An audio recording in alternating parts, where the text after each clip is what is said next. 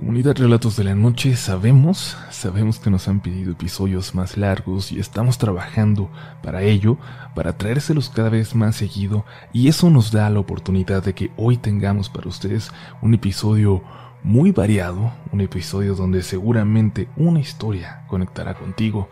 Y es que vienen desde aquellas que parecen leyendas hasta extrañas apariciones en carreteras o bien otras que nos harán cuestionarnos hasta la raíz ¿Qué es un fantasma? Pónganse cómodos, cómodas, vayan por su café. Déjense llevar por los siguientes relatos de la noche.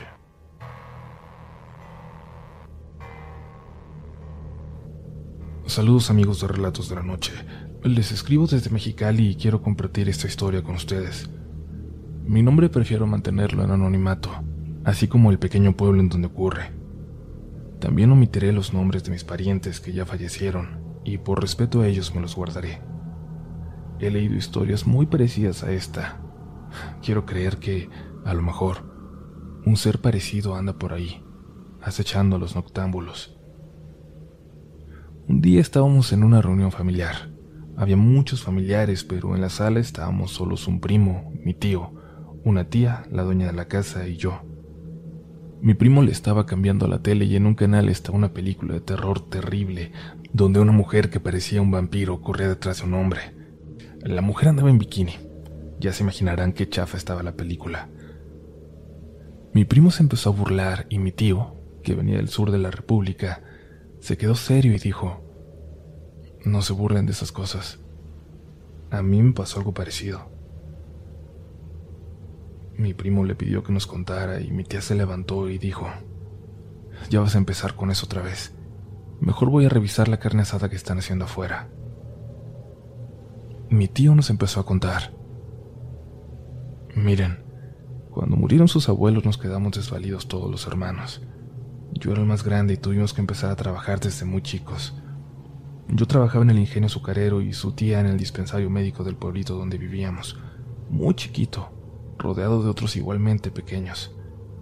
Trabajamos de sol a sol, pero gracias a Dios todo salió bien. Como yo tenía unos veintitantos años, mi única diversión a veces era ir a los bailes del pueblo vecino, como a unos 20 kilómetros de donde vivíamos, con los compañeros del trabajo. Una tarde nos preparábamos toda la bola para irnos al baile. Preparé al palomo, mi caballo. Le dije a tu tía que ya nos íbamos, que regresaría rápido, los bailes acababan cuando mucho a las doce. Llegamos al baile y todos mis amigos agarraron pareja para bailar, pero esa noche yo iba salado. En toda la noche ni una muchacha quiso bailar conmigo. Como a las dos horas me enfadé de estar viendo a todos bailar y de estar tomando agua de horchata. Ya saben que yo no bebo alcohol. Y les dije a mis amigos que yo ya me regresaba al pueblo. Intentaron convencerme de que me quedara, pero les dije que tenía que trabajar al día siguiente muy temprano. Me subí al palomo y me fui por el camino hacia el pueblo. Cuando faltaban como unos 15 minutos para llegar, me encontré a una muchacha sola, caminando. Algo rarísimo porque a esa hora y en ese lugar, una muchacha sola sería lo último que me esperaba. Me paré y le pregunté que dónde iba. La muchacha volteó y me dijo de buena gana que iba hacia el pueblo donde yo vivía, que iba a visitar a una pariente que estaba enferma. Cuando le miré a la cara, les voy a decir la verdad, no es como, como esos cuentos que platican, que era una mujer muy hermosa vestida de blanco o vestida de negro. No. Era una muchacha normal, vestida normal. Lo único que me llamó la atención es que estaba bien güerita. Algo raro porque ahí todos somos morenos. Le dije que se subiera, que yo la llevaba al pueblo. La chica sonrió y aceptó. Le ayudé a treparse al palomo, pero el caballo se puso muy nervioso y empezó a, a ponerse muy raro, como si presintiera algo. A como pude lo medio controlé y empecé a cabalgar con la muchacha en la espalda.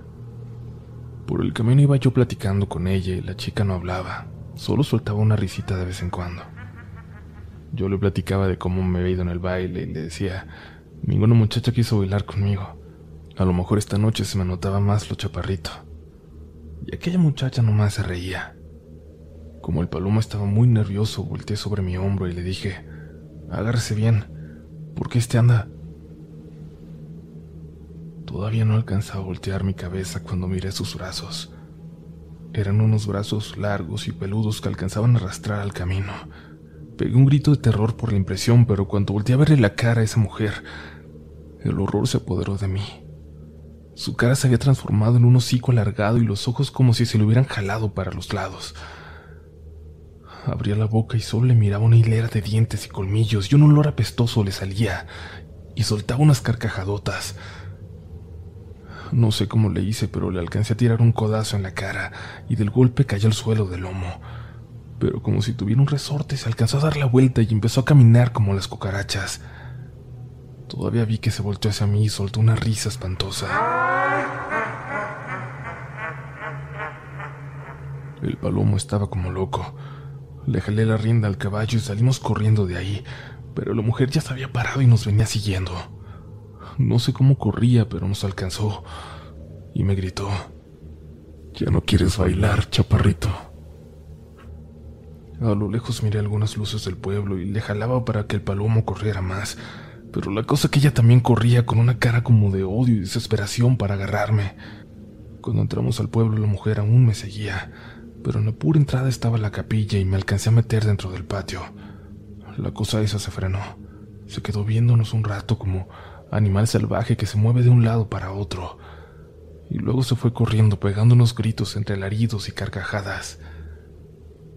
Yo de la impresión de ver aquello me desmayé. Al otro día muy de mañana me encontró el padre y les habló a las autoridades del pueblo. Me recogió el doctor y me llevó al dispensario médico donde trabajaba su tía.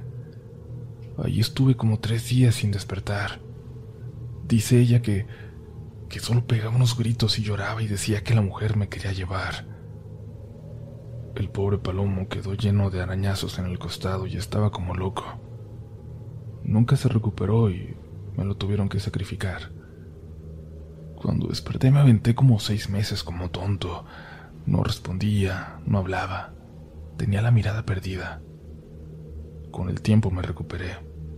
Al tiempo el doctor me explicaba que a lo mejor había sido una alucinación por algo que me habían echado en la bebida, como para asaltarme o algo así. Que quizás cuando pasé por el camino miré algunos guayabos, yo no los conozco, y que pensé que esa era la mujer. Y el ataque pudo ser un animal de la sierra que nos encontramos en el camino el palomo y yo. De hecho, me decían, el mismo animal mató a un señor por aquellos días. Lo encontraron con los zarpazos de las garras y medio comido como por una bestia. Cuando mi tío terminó su historia, mi primo y yo estábamos impactados. Les dije, no se anden burlando, dijo mi tío, y yo quedé tan nervioso que me salí a echar un cigarro. Afuera estaba mi tía sentada en una silla leyendo una revista. Prendí mi cigarro y le dije, está como para una película la historia de mi tío, ¿no? Mi tía se volteó y me tiró un zape con la revista y me dijo molesta que no me burlara de esas cosas. No, tía, le dije. Si no me burlo ni de mi tío, ni mucho menos del muerto que hubo, solo le digo que la historia está muy rara. Mira, me dijo. Cuando mataron al señor, fue el encargado de la comisaría, el doctor y don Lupe, el dueño de las tierras donde encontraron el cuerpo. Lo subieron a una camioneta y lo llevaron al dispensario para revisarlo porque el doctor servía también de médico legista en el pueblo. Lo bajaron envuelto en una cobija y lo metieron a un cuarto al fondo del dispensario. A mí me tocó ver cuando abrieron la cobija y miré el cuerpo del señor. Estaba todo arañado, medio comido. Su cara estaba totalmente desencajada como como si hubiera muerto en absoluto terror. Lo que nunca le dijimos a nadie fue que en las manos tenía unos mechones de cabello rubio, como de una mujer muy güera. Todos sabíamos la historia de mi hermano y el encuentro que tuvo con la cosa esa que casi lo mata, y no quisimos decir nada porque en el pueblo había gente muy violenta y muy ignorante, y tuvimos miedo de que fueran a hacer alguna barbaridad. Te lo platico a ti, para que le tengas respeto a estas cosas de los diablos, de los demonios. Se me cayó el cigarro de la boca al escuchar las palabras de mi tía. Y en efecto, nunca me volví a burlar, ni a volver a hablar de aquella historia con mi familia. Escucho el podcast desde hace un tiempo y quería unirme a la comunidad compartiendo algunas de las cosas extrañas que me pasaron en mi vida. Soy Ramiro, de Salta, Argentina. Quizás no muchos conozcan mi ciudad, ni siquiera otros argentinos que siguen el programa, pero quiero contarles que es una ciudad intentando modernizarse, pero por cuestiones turísticas mantiene aún algunos aspectos antiguos. Pero al alejarse un poco del centro puedes encontrarte con caminos de tierra en lugares descampados o en ámbitos rurales esto pasó en 2008, cuando yo aún era estudiante universitario y tenía una novia que vivía cerca de la universidad, alejada del centro. Había quedado con ella en salir a pasear un viernes por la noche luego de las clases. Llegué a la casa, yo vivo en el centro, me alisté y me dispuse a salir para encontrarla con tiempo suficiente para recorrer los ocho kilómetros que tenía hasta su casa. Había pronóstico de lluvia para esa noche, pero había estado en la zona y no parecía una lluvia torrencial aunque conociendo el miedo que le tenía mi novia a los relámpagos y a los truenos, la llamé para confirmar que la salida siguiera en pie. Me dijo que sí, pero que estaba demorada. Había reservado una mesa para las 21 horas. Acá en Argentina es un horario común para cenar, incluso es temprano, en un restaurante en San Lorenzo, una localidad vecina a Salta que se particulariza por sus calles angostas y árboles frondosos, un lugar romántico, podríamos decir. La reserva tenía un horario, y desde Castañares, el barrio de mi novia, hasta San Lorenzo teníamos un viaje de unos 15 minutos que obviamente serían más por la lluvia. Les cuento esto porque en cuanto terminó de alistarse y subió a la camioneta, comenzamos a discutir por las demoras, discusión sin sentido pero que tendríamos durante gran parte del viaje al restaurante. La ruta que une a ambas localidades sin pasar por el centro de la ciudad en esa época no tenía los nuevos lotes que hoy existen y en gran parte no tenía alumbrado público. Discutíamos entonces por las demoras mientras yo conducía mi camioneta, una F100 del 86, una reliquia de mi padre que mantenemos y cuidamos con mi hermano. La camioneta no cuenta con grandes faros delanteros y si bien en momentos tenía las luces altas, la lluvia dificultaba la visión. Era el mes de marzo y los primeros fríos de otoño ya estaban apareciendo. Tratando de argumentar algo, giré mi cabeza hacia mi novia y puse énfasis en lo que estaba diciendo. No aparté la vista del camino ni unos segundos. A una velocidad de 60 kilómetros por hora es una imprudencia, lo sé, pero en esa zona deshabitada rara vez había alguien o algo. Cuando miré nuevamente hacia adelante, a unos 20 metros donde la luz llegaba a alumbrar, vi una silueta, la silueta de una persona caminando en la misma dirección del tránsito por el centro del carril. No tenía posibilidad de frenar, por lo que giré el volante y bajé a la banquina frenando.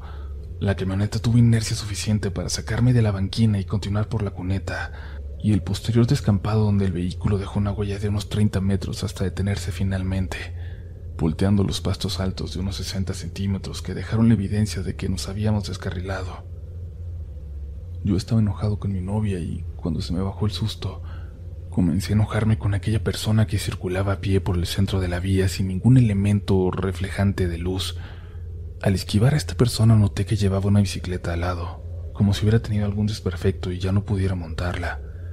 Es decir, que no solo era un peatón, sino un ciclista que debía tener alguna medida de seguridad reglamentaria como para verlo en la oscuridad. Pensé en bajarme de la camioneta para reclamarle a esa persona por el riesgo que corría y que nos hacía correr a todos. Habíamos tenido la suerte de no ir tan rápido y de salirnos del camino en una zona sin obstáculos.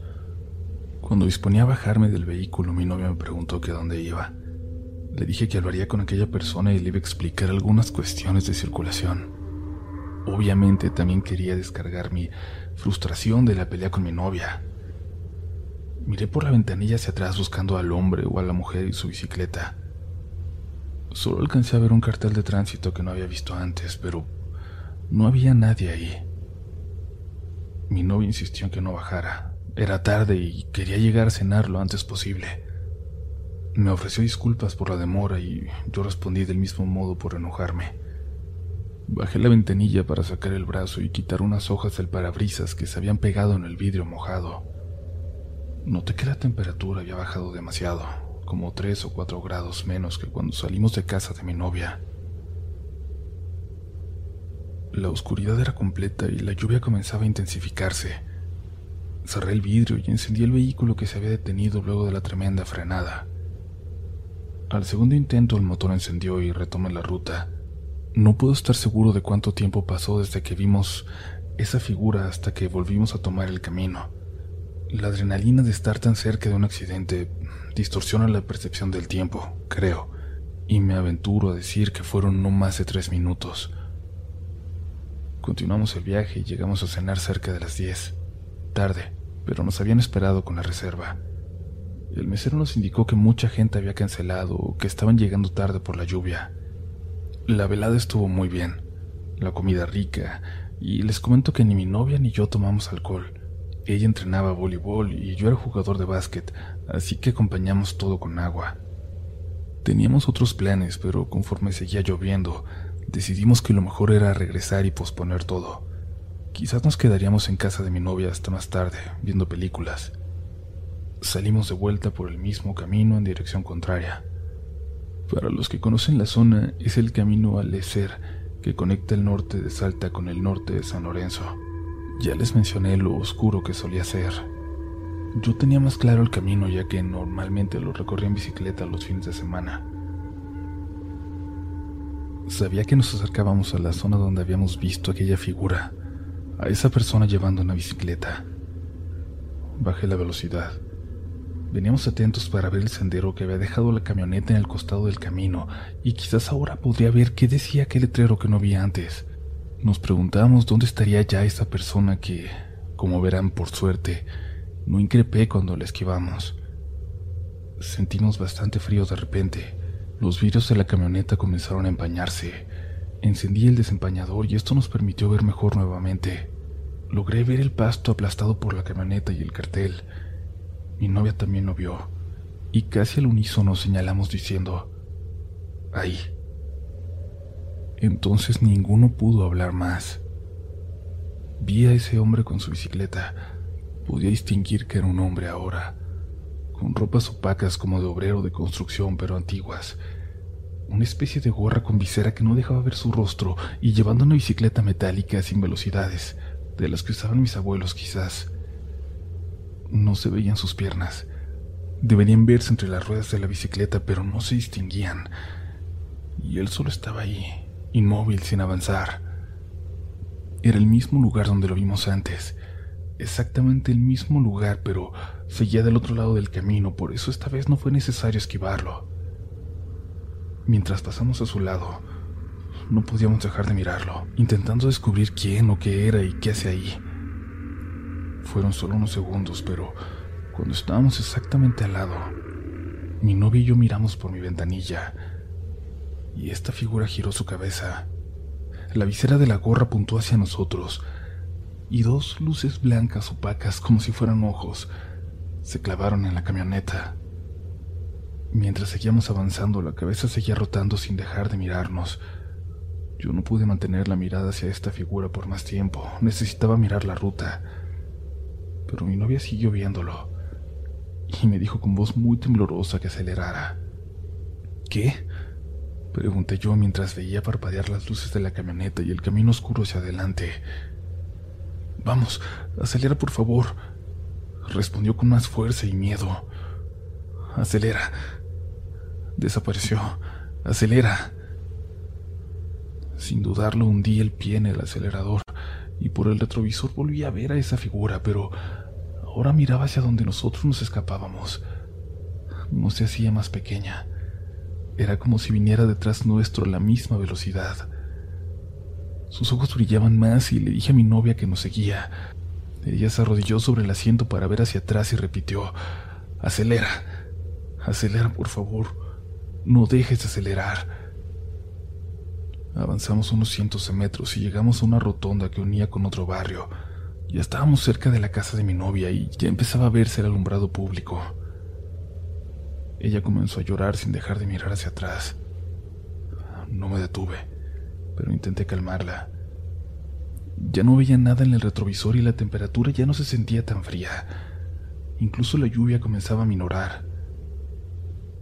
Finalmente llegamos a su casa y no quisimos hablar del tema. Me pidió que me quedara a dormir. Nos duchamos e intentamos relajarnos. Nos quedamos dormidos eventualmente. A mitad de la noche mi novia me despertó con gritos. Había soñado que aquella figura la perseguía, que aquel hombre fantasmagórico se acercó a la camioneta muy velozmente abriendo su boca, o lo que parecía una boca como si dislocara las mandíbulas, y en un gran alarido envolvió la camioneta y la atravesó. Me dijo que no solo era un sueño, que ella había visto esto en el camino, algo que evidentemente yo nunca vi, pero pensé que estaba todavía medio dormida y que estaba soñando todo. Yo nunca vi esto y pensé en ese momento que, que ella estaba medio dormida y que quizás seguía soñando, pero al final decidí creerle. ¿Por qué no habría de hacerlo? Todo lo que vimos esa noche era ya bastante increíble. Ambos seguimos con pesadillas parecidas durante un tiempo. Les aseguro que he dejado de ir a fiestas y casamientos en fincas por esa zona, solo por el hecho de no querer conducir por ahí de noche. Nuestra relación terminó y desde que no hablo con ella, las pesadillas cesaron. Pero todavía tengo la intriga de saber si ella siguió soñando con ese fantasma en la carretera. Estamos apenas llegando a la mitad de este episodio y como siempre te recordamos que la mejor forma de apoyar a que sigamos creando contenido es compartiendo estas historias con alguien que creas que las va a disfrutar. Esta comunidad crece poco a poco, pero siempre constante y siempre gracias a ustedes y solo a ustedes. Por lo pronto seguimos con las historias, que aún hay mucho por contar esta noche. Hola Uriel, te envío saludos desde Costa Rica. No hay semana que no escuche relatos de la noche.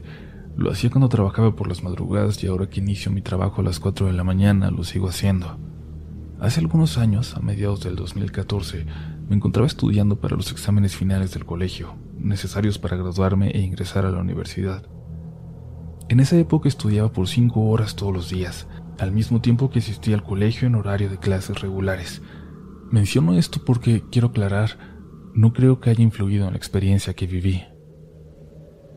En una de esas sesiones de estudio acabé alrededor de las nueve de la noche. Estaba exhausto, tenía clases por la mañana. Apagué la computadora, guardé los libros, me alisté para irme a la cama. Apagué la luz y me acosté sin ningún tipo de inconveniente, todo completamente normal. No recuerdo en qué momento me quedé dormido, pero sí recuerdo el momento en que desperté. Escuchaba un ruido incómodo que provenía de la sala de televisión de la casa. Ya era madrugada. No recuerdo si eran las dos o tres de la mañana, pero ya todo estaba apagado y era claro que todos en mi familia ya se habían ido a dormir. Somos nocturnos, y eso no ocurre antes de medianoche.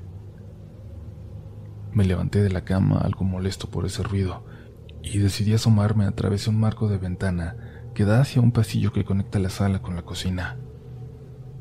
Recuerdo haber revisado cómo todo estaba oscuro, apagado. No había nadie ya. Sin embargo, me quedó claro en ese momento que ese ruido eran murmullos, murmullos entre varias personas que se acabaron uno o dos segundos después de que revisé a través de la ventana. Primero pensé que se trataba de alguno de mis hermanos que estaba hablando por teléfono con alguien y lo dejé así. Volví a mi habitación y volví a correr la cortina. Y como solo quería volver a dormir, levanté mis cobijas y entré en la cama. Me sentí incómodo, como si no lograra acomodarme correctamente, y justo cuando giré sobre mí para intentar dormir de lado, Sentí como mi rostro rozaba unos pies desnudos, como si alguien se hubiera acostado al inverse en mi cama. Me asusté y con mis manos pude sentir a alguien. Pude sentir lo que era claramente un cuerpo en mi cama al lado de mí. Me levanté apresurado y agitado a encender la luz. Mi corazón corría mil por hora. Recuerdo que incluso mi temperatura cambió de golpe. La noche era algo fría, pero yo estaba sudando lo que parecía ser agua hirviendo justo al encender la luz. Me vi a mí mismo en la cama. Vi mi propio cuerpo, pero en una posición completamente diferente a la que se supone que debería de estar. No recuerdo qué pasó después, solo que mi agitación incrementó. Pero tan solo me acuerdo de estar despertando casi sentado al borde de la cama, como si hubiese estado preparado para levantarme de ella. He escuchado que es peligroso desprenderse de nuestros cuerpos, puesto que podemos alejarnos y no volver a despertar nunca, o que espíritus pueden ingresar en nuestro cuerpo. y vivir en él. Y la verdad es muy extraño observarse a sí mismo. Es completamente antinatural. La única forma de vernos es a través de un espejo, pero nunca en tercera persona. Otro pensamiento que me sigue ahora es que quizás esos murmullos eran espíritus, espíritus llamados por un cuerpo vacío, un cuerpo que por alguna razón estaba en una posición diferente a la que yo lo dejé. Siento que quizás es por eso que cuando desperté estaba como preparado para levantarse e irse. Pero desde entonces he tenido la suerte de no volver a experimentar algo similar.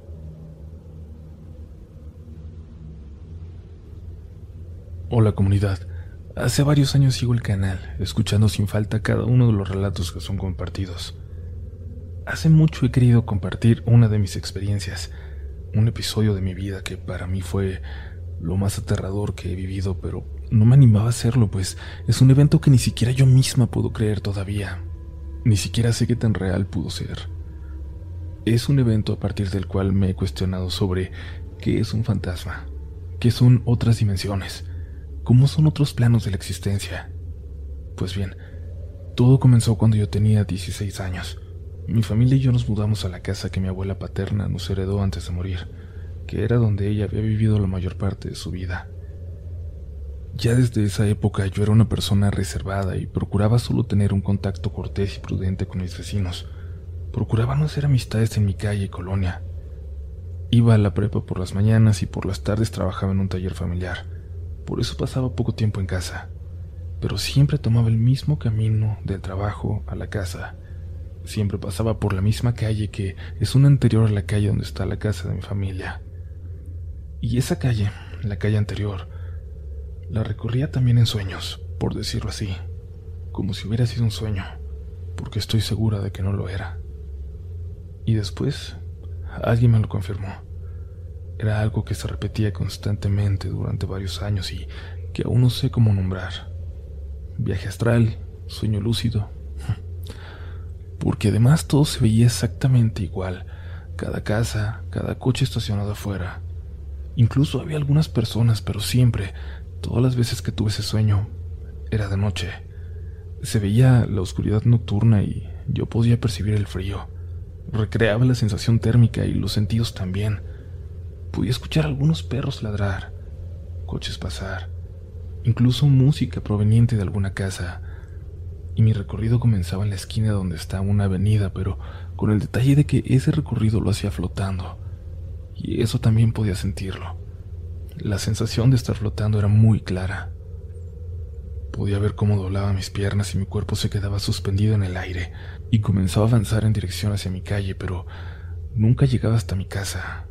Además, siempre me soñé con un vestido blanco, largo, una prenda que yo nunca he tenido. Algunas veces daba grandes saltos. Las puntas de mis pies tocaban el suelo para tomar impulso y dar el salto que era demasiado alto, rebasando los techos y muy prolongado. Hubo veces en que podía ver personas. Algunas me observaban y otras corrían. Llegué a escuchar gritos también. El sueño acababa cuando llegaba a la otra esquina y ahí no pasaba nada más. No recuerdo haber soñado algo más después de eso. Solo despertaba sintiéndome extraña, con un hormigueo por todo mi cuerpo, y recordaba exactamente lo que había soñado. Me decía haber tenido el mismo sueño otra vez, pero en realidad no era siempre igual. No le conté a nadie, ni siquiera a mi esposo, aunque después de casarme y tener a mi primera hija, seguía teniendo ese sueño. Ya vivía con mi familia en otra calle, pero en la misma colonia, y yo muy pocas veces llegaba a pasar por la calle de mis sueños pero aún así, esa era la calle que seguía recorriendo dormida. Lo que pasó después es algo con lo que he tenido que vivir desde entonces. Es algo que sobrepasa mi razonamiento. Como les decía, yo no suelo hacer amistades en mi colonia. Me molestan mucho los chismes y es algo que he tratado de evitar. Me mantengo alejada de eso. Lamentablemente la gente de mi colonia es muy así, pero pero cuando mi hija entró al preescolar y yo estaba embarazada otra vez, comencé una amistad con la mamá de la mejor amiga de mi hija. Teníamos mucho en común, Podíamos platicar por horas. Ella siempre ha sido agradable y amable, lo mismo que su hija. Como las niñas se llevaban tan bien, nos visitábamos muy seguido. Y comenzamos a adoptar la costumbre de reunirnos a desayunar todos los viernes, a veces en mi casa y otras en la suya, para platicar de todo, darnos consejos, recetas de cocina, contarnos nuestros problemas, las cosas que hacen las amigas. Por eso, por eso aún la extraño, pero tuve que alejarme de ella. Pues justamente esta amiga vive en la calle en la que algo de mí, si es que era yo, recorría. Después de un tiempo de amistad durante un desayuno en su casa, ella me contó que había una leyenda en su calle, que contaban sus vecinos, y que su hermano había visto. Era el fantasma de una novia. Un fantasma que se aparecía de madrugada flotando. Me contó cómo fue que su hermano la vio junto a dos amigos suyos, una noche cuando iban regresando de una fiesta y estaban ebrios, cuando se quedaron afuera de la casa de mi amiga en su coche. Platicaban cuando uno de ellos empezó a gritar y señalaba hacia el frente del coche diciendo, está flotando, está flotando. No dejaba de repetir eso aunque los demás ya estaban viendo la misma escena. Una mujer de vestido blanco que avanzaba flotando, que parecía ir hacia ellos. Enseguida bajaron del coche y se metieron a la casa haciendo tanto ruido que despertaron a mi amiga y a su mamá. Les decían que no se asomaran a la calle, que había un fantasma. El hermano les dijo que vieron a la novia. La mamá solo les preparó un café muy cargado y trataba de convencerlos de que lo que vieron no era real, que era solo el efecto del alcohol, de la borrachera. Pero mi amiga ya había escuchado hablar de este ente, ya le habían contado algunas vecinas, y ella les platicó los relatos que había escuchado. Su hermano y sus amigos seguían temblando, y él también contó lo que había escuchado sobre esta novia. Por supuesto, cuando me contaron esto, me alteré. Sentí un escalofrío muy intenso y mi corazón comenzó a acelerar su ritmo. Lo relacioné inmediatamente con mis sueños, y mi cabeza fue invadida por preguntas de todo tipo al tiempo que sentía culpa, que estaba en shock, y mi amiga me sacó del trance preguntando que si estaba bien, que por qué me había puesto así, que hasta mi cara se había enrojecido demasiado. Yo no supe qué contestarle. Traté de seguir normal el resto de la mañana mientras seguía aún en su casa. Todo ese día me la pasé buscando información en YouTube, en Internet, que hablara de los viajes astrales, de proyecciones, de realidades paralelas, otras dimensiones. Pero nada podía responder todas las dudas que tenía. Nada me quitaba esa ansiedad, esa necesidad de confirmar que esto que me contó mi amiga no tenía nada que ver conmigo. De alguna manera me obsesioné con el tema. Quería que alguien me respondiera, pero a la vez no podía decirle a nadie. Así que en algún momento decidí cerrar ese asunto, aunque me llevó algún tiempo poder soltarlo del todo comprender que no tenía control sobre eso y solo me quedaba esperar que, que un día dejara de ocurrir. Las visitas con mi amiga siguieron igual unos meses, con la diferencia de que yo prefería que desayunáramos en mi casa. Trataba de evitar ir a la suya. Ponía como excusa a mi bebé recién nacida. Pero un viernes en que nos reuniríamos después de dejar a nuestras hijas en la escuela, mi amiga me dijo que su mamá tenía muchas ganas de conocer a mi bebé. Así que fuimos directo a su casa pero al momento de llegar a la esquina de su calle comencé a tener una sensación de ansiedad y esta creció cuando comencé a mirar con atención las casas, los detalles de la calle. Y es que dos noches atrás había vuelto a tener ese sueño.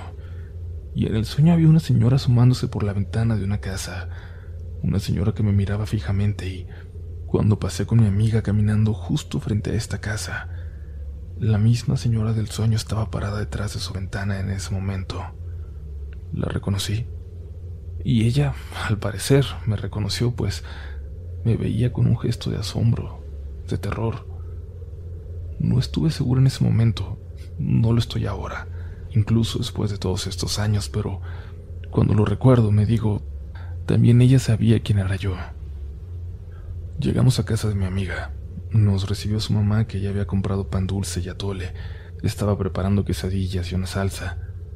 Me dio un abrazo muy afectuoso. Me pidió dejarla cargar a mi bebé y entramos a la cocina. Era realmente un ambiente muy agradable y reconfortante, muy familiar. los olores de la comida, la compañía, la alegría de esas personas. Y yo solo quería huir de ahí. Sentía un nudo inmenso en la garganta. Quería poder tener el control de mí misma y dejar de tener esos sueños que incluso estando despierta seguían siendo una pesadilla. Y lo peor vino después, cuando nos sentamos a desayunar. Por lo regular, el hermano de mi amiga nunca estaba entre semana, pero ese día estaba ahí. La mamá le llamó para desayunar con nosotras. Entró saludando y se sentó frente a mí. Estuvimos platicando en sobremesa y me di cuenta de que el hermano me miraba muy atento. Eso me incomodó y evitaba voltear a verlo. Él se mantenía callado, hasta que, de golpe, le preguntó a mi amiga, ¿ya le platicaste a la visita de la novia? Mi amiga le contestó que sí. Le dijo sí, ya le conté cómo te asustaron. Y se comenzó a reír. El hermano parecía estar molesto y se levantó sin decir nada. Mi amiga y su mamá ignoraron esa acción y siguieron platicando, pero yo ya no podía ponerles atención.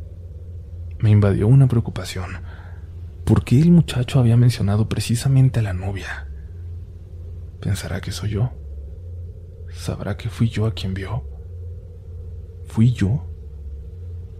Mi amiga me dijo que su hermano estaba raro, pero que él no era así. No le hagas caso, por favor, me dijo. Se me hace que te sacó de onda. Le dije que no, que, que no se preocupara. Después de esa vez, ya todas las veces que nos reuníamos eran en mi casa, tanto para desayunar como para que nuestras niñas jugaran. Yo ya no iba a la suya y por nada del mundo pasaba por su calle. Al menos no despierta. Soñando sí, siempre en el mismo sueño. Incluso faltamos a la fiesta de cumpleaños de su hija. Yo dije estar enferma ese día. Mi hijita estaba triste y me sentí horrible, culpable, pero era mi mayor miedo estar ahí. En una de esas reuniones mi amiga me dijo lo siguiente. ¿Te acuerdas de la vez que desayunamos en mi casa y que mi hermano estaba ahí? Pues él me dijo que tú te pareces al fantasma que vio con sus amigos. Me dijo eso ayer que vio las fotos del festival de la escuela, las que subí a Facebook, donde salimos juntas. Que desde el día que te vio, tu cara se parecía mucho a la cara de la novia, porque él la vio de frente, pero dijo que en la foto te pareces más. Está loco. Soltó una ligera carcajada, pero yo no dije nada. No me reí. No sabía qué decir y solo cambié el tema de inmediato. Después de que ella me contara eso, comencé a poner distancia. La veía menos, platicaba menos con ella. Todavía algunas veces desayunábamos juntas, pero mi actitud hacia ella cambió y constantemente me preguntaba que si todo estaba bien. Y yo le decía que sí, y trataba de convencerla de que yo no era distinta con ella, pero en una ocasión me dijo que que pensaba que mi cambio empezó a partir de que me contó lo que su hermano le dijo de mí. Incluso llegó a disculparse porque pensaba que me había ofendido. Le di un abrazo. Le dije que no se preocupara, que yo le tenía mucho cariño y que tenía otros problemas, que ya le contaría después. Pero ese fue el último viernes que desayuné con ella, porque esa misma noche tuve el sueño que me llevaba a su calle. Me acerqué flotando hasta su casa y me quedé quieta justo enfrente. La luz de la habitación de su mamá estaba encendida, pues su ventana daba a la calle. Y vi a mi amiga asomarse por la ventana. Ella me miraba, me miraba fijamente, atenta, y comenzó a gritar. Yo podía oír sus gritos, podía ver el terror en su cara y de repente desperté. Desperté con la sensación de estar cayendo como que caía sobre mi cama de un brinco que también despertó a mi esposo. A mí me costaba trabajo respirar y eso nunca había pasado. Vi la hora. Eran las 2.40 de la madrugada. Ya no pude dormir. Estuve acostada recordando el sueño, pensando solo en eso, repitiéndolo una y otra vez, preguntándome si de verdad había pasado. Lloré. No lo aguanté. Me sentía viviendo dentro de una pesadilla. No comprendía qué le pasaba a mi cuerpo para proyectarme así. No entendía nada. Tuve miedo de mí misma, de no ser capaz de controlar lo que estaba pasando conmigo al quedarme dormida. Llegué a preguntarme incluso si estaba viva o ya había muerto en algún momento y no me di cuenta. Casi me estaba volviendo loca. Pasé todo ese fin de semana sintiéndome angustiada o con un sentimiento parecido. Estaba todo el tiempo pensando solo en ese último sueño. El lunes al llevar a mi hija a la escuela, no vi a mi amiga ni a su niña. Entonces se me acercó una señora que era la vocal del grupo. Me dijo que por favor si veía a mi amiga, le diera el pésame de su parte. Yo no entendía por qué esa señora me decía eso. Se dio cuenta por mi expresión que no sabía de qué me estaba hablando. ¿No sabes que falleció su mamá? Pensé que sabías, ella es tu amiga. Me dijo. ¿Cuándo pasó? Le pregunté. No, no lo sé bien. A la que le avisó fue la maestra y ella me dijo a mí por mensaje. Ahorita estoy hablando con las demás mamás del salón para ver si pasamos a verla y llevarle un presente. ¿Tú sabes dónde es su casa? Yo no pude decir nada. Solo podía sentir mi cara empapada en lágrimas. Ni siquiera recuerdo haberle contestado algo a esa señora o darle las gracias por informarme. Me fui corriendo a casa de mi amiga, pero cuando llegué no había nadie. Nadie abrió la puerta y pude notar que ya estaba colgado el moño negro de luto que muchas personas ponen en la entrada de su casa al perder a un familiar. No lo podía creer. La mamá de mi amiga no solo era joven, sino muy sana, muy fuerte. No parecía tener alguna enfermedad. Nunca lo pregunté, pero tampoco fue tema de nuestras pláticas. Sin moverme de allí estuve tratando de comunicarme con mi amiga, pero no contestaba las llamadas y los mensajes no los veía. Vi pasar a una señora de edad avanzada y le pregunté si sabía algo de la familia de esa casa. Me dijo que la señora había fallecido el viernes en la noche, al parecer de un infarto. La velaron todo el sábado y el domingo fue el entierro. Me dijo que la hija había avisado que los restos serían a las 7 de la tarde. Le agradecí y me fui a mi casa, sin éxito para comunicarme con mi amiga. Transcurrió todo el día. Le mandé mensajes diciéndole que por favor se comunicara conmigo, que sabía lo de su mamá, pero nunca me contestó. Esperé a que llegara mi esposo de trabajar. Le pedí que se quedara con las niñas en lo que yo iba a acompañar a mi amiga y darle el pésame por lo de su mamá. Fui.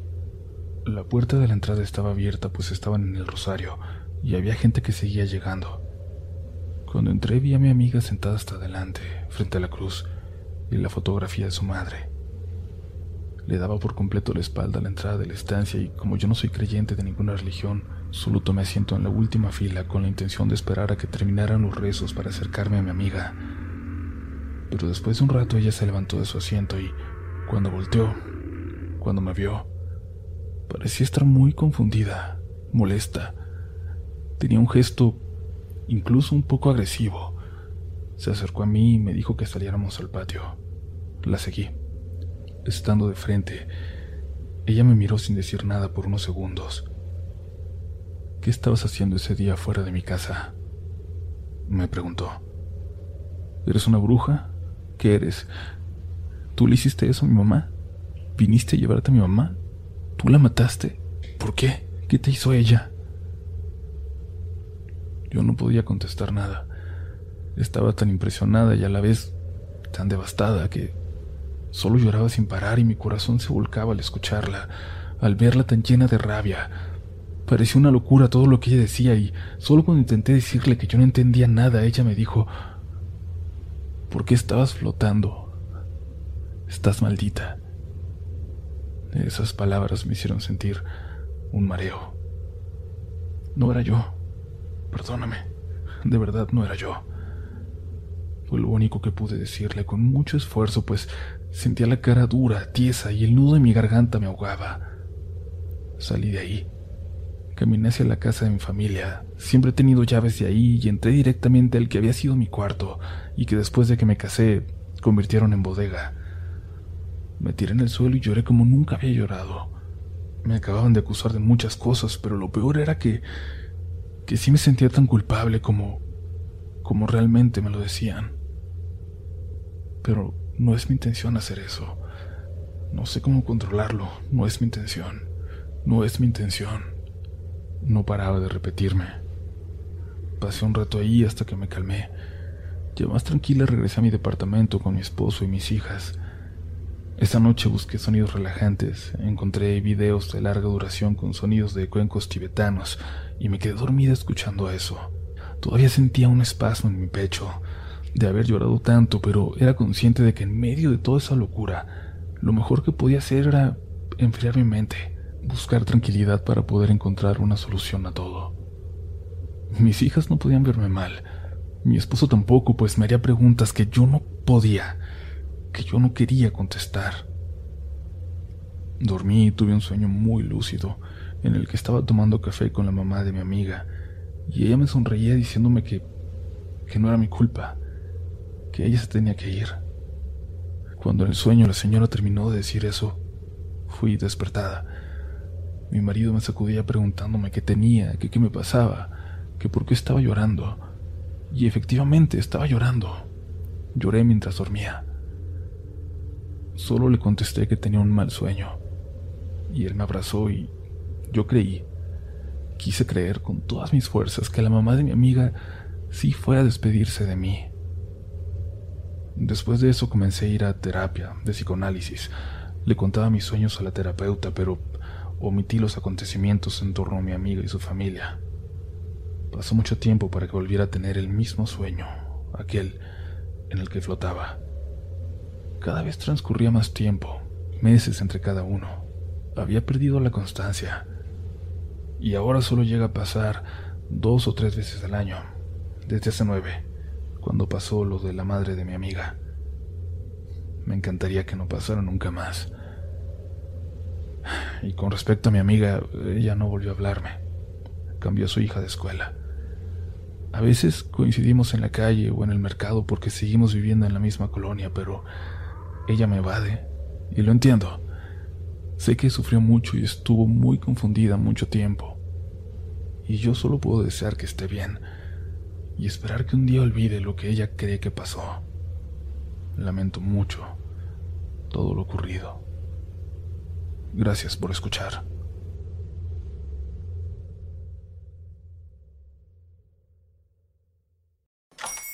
Hola, buenos días, mi pana. Buenos días, bienvenido a Sherwin Williams.